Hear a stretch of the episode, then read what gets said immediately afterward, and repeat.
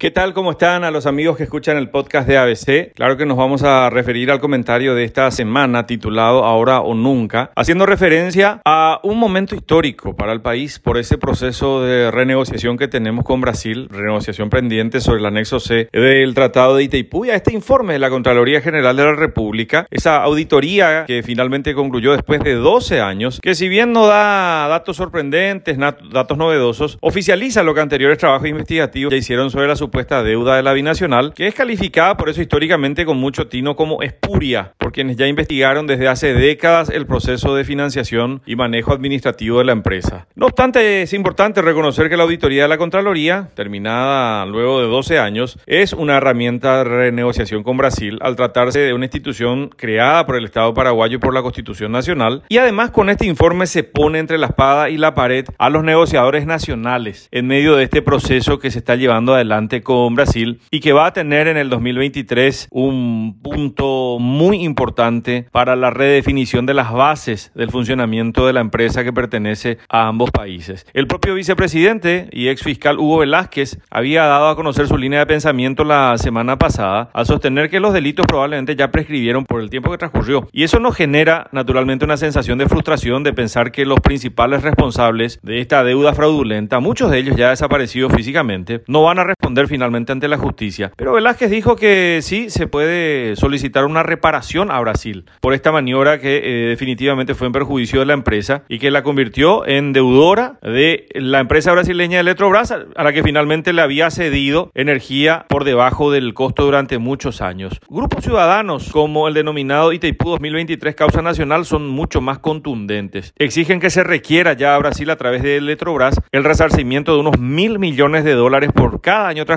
desde que se pagó totalmente la deuda según el propio informe de la Contraloría. Y creemos francamente que en esa dirección tienen que ir todas nuestras fuerzas, más allá de las mezquindades, de los sectarismos propios de la politiquería y de los egos personales. El pensar en esta empresa que pertenece al Estado paraguayo como un factor real de desarrollo y no simplemente como un factor de financiación de grupos proselitistas, de campañas políticas o de cuentas particulares de algunos sinvergüenzas. Hasta la próxima semana.